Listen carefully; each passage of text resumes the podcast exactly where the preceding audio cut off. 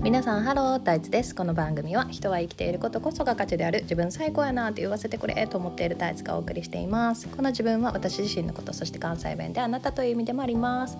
はい昨日ますっかり忘れたね。なんか昼間ともあの友達の 子供たちとずっと一緒にいて夜やろうと思ってた。夜違うことやってた。らすっかり忘れてて今日朝起きてあ昨日喋ってないと思って。せっかく毎日やってたのにと思ったけどまあしょうがない。そういう日もある。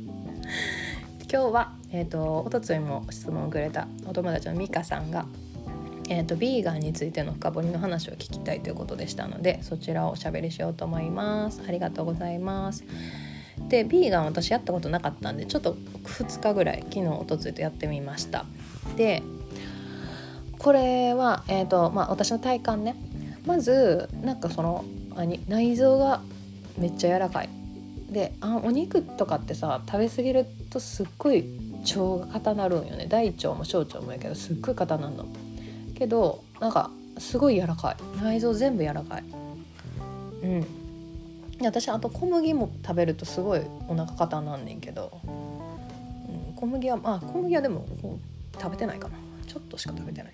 食べてないかもこの2日間、ま、小麦抜いて植物性に動物性タンパクを植物性に変えたらすっごい内臓が柔らかい。やっぱりちょっと多分ね脂質とかも少ないからちょっとやっぱ体が軽いよね。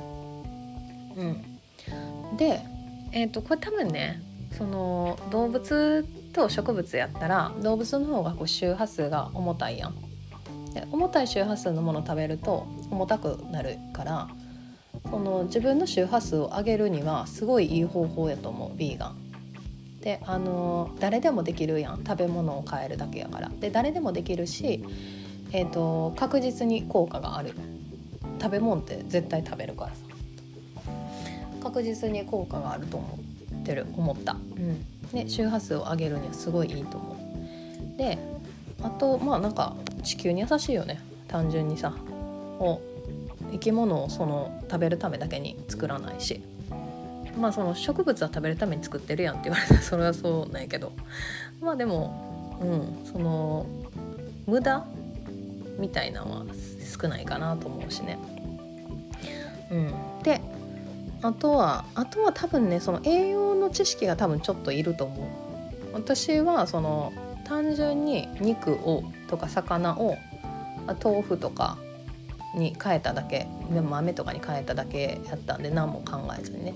ちょっと多分タンパク質が足りひんくって途中すごいイライラしたかな、うん、意図的に多分タンパク質ちょっと多めに取らんと、うん、不足する気がする。あと多分なんかね栄養素足りひん。普通にや何も考えずにやって足りひんとこあると思うからその栄養素を補うための知識は最低限いるかなと思うかな。うん、であとそのもちろんその食べ物って合う合わへんが絶対あるから合う人もいるし合わへん人も全然いると思う。でただ私がそのやって一個弊害を感じたのは私はそもそもの周波数がそんなに低くないよね多分ね知らんよ測ったことないしあの誰かになんか見てもらったこともないけど多分そんなに低くないの。でそうするとえっ、ー、とね何て言うの？気が上に上がってきすぎてさ気がって。脳がすごいチリチリしてんの2日間。でまずその前頭葉のとここうあのなんておでこのとこがすっごいチリチリしてんのとあと側頭葉もすごいなんかボワーっとしてるね。気が上に上がりすぎちゃって。なんか脳が熱い気がする。ボワーンってしてる。ずっと。